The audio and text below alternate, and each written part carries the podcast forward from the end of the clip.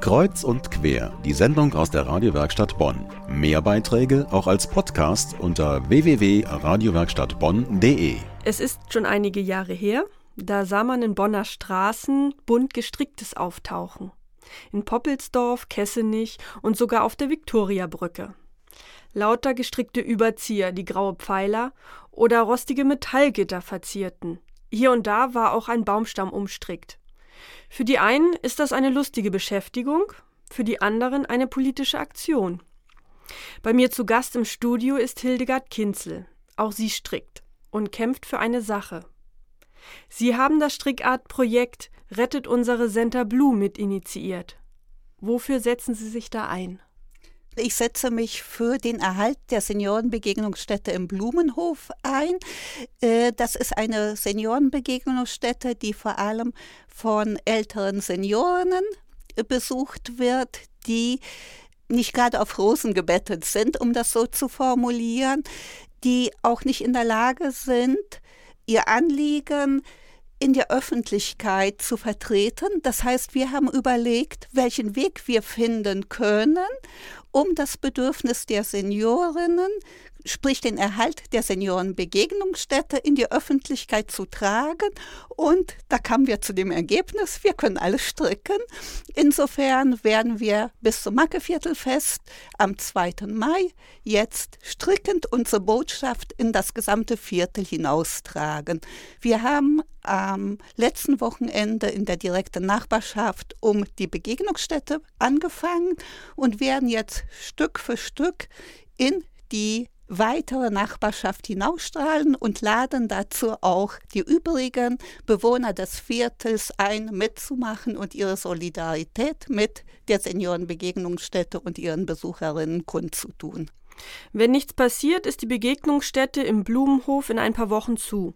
Jetzt hat die Stadt eine Alternative angeboten und sagt, wir schließen nicht, wir legen sie mit der Seniorenbegegnungsstätte in der Breitestraße zusammen. Ja, statt klar zu erklären, wir schließen die Begegnungsstätte. Es käme kein Mensch auf die Idee, in einem vergleichbaren Fall zum Beispiel von einer Zusammenlegung des Melkbads mit dem Hartbergbad zu sprechen und äh, den Bürgern zu erklären, es ist keine Schließung des Melbbades, sondern nur eine Zusammenlegung mit dem Hartbergbad. Insofern versucht sich die Stadt aus meiner Sicht ein wenig an den Realitäten vorbeizumogeln.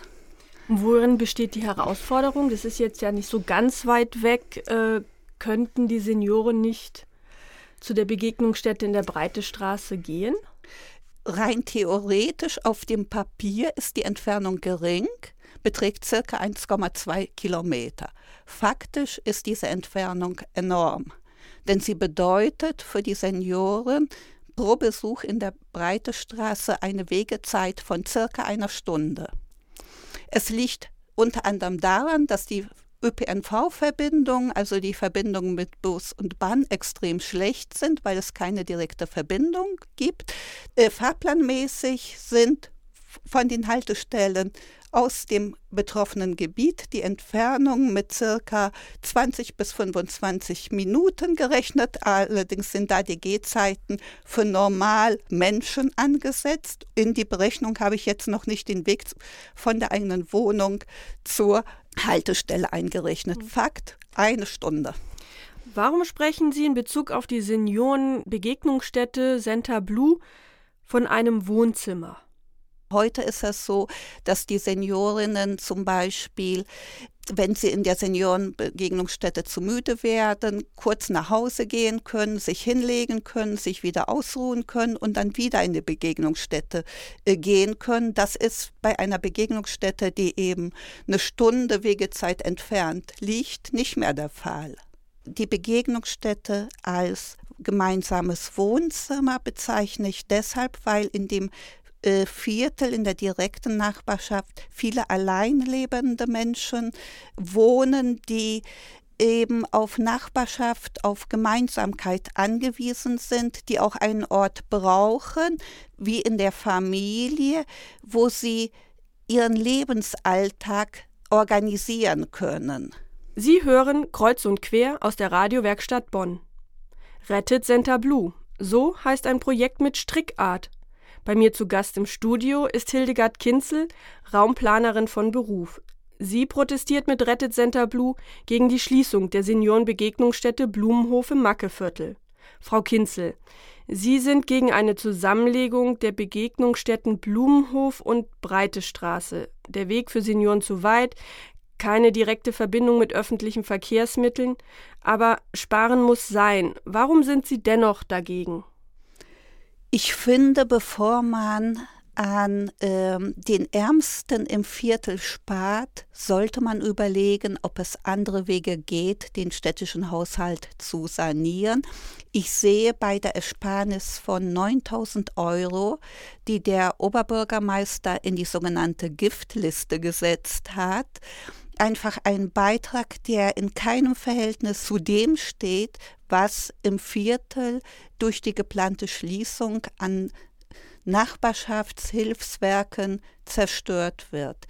Die Begegnungsstätte ist nicht nur als Begegnungsstätte für die Senioren wichtig. Die Senioren sind Teil unserer Gemeinschaft und wir möchten, dass sie im Viertel bleiben und wir engagieren uns, ähm, damit, dass die Senioren noch weiter in das Quartiersleben mit eingebunden werden, weil wir der Meinung sind, dass die Begegnung zwischen den Generationen in unserem Viertel auch sehr wichtig ist.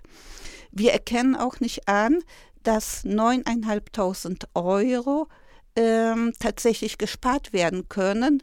Die Erfahrungen, die wir gemacht haben, zeigen eigentlich, dass mit der Diskussion über diese Schließung die Stadt die geplante Einsparung bereits verspielt hat. Denn eine der Seniorinnen ist aufgrund der durch die Diskussion entstandenen Verunsicherung bereits den sicheren Weg für sich gegangen, sprich ist in ein Altersheim gegangen, wo sie die notwendige Versorgungssicherheit für sich realisiert hat. Ich würde gerne auf das, äh, die Nachbarschaftshilfe gerade mal kommen. Also die Strukturen, die Sie gerade aufgebaut haben, die, ähm, nehme ich mal an, auch durch ehrenamtliches bzw. gegenseitiges Helfen den Gang ins Seniorenheim verhindern quasi.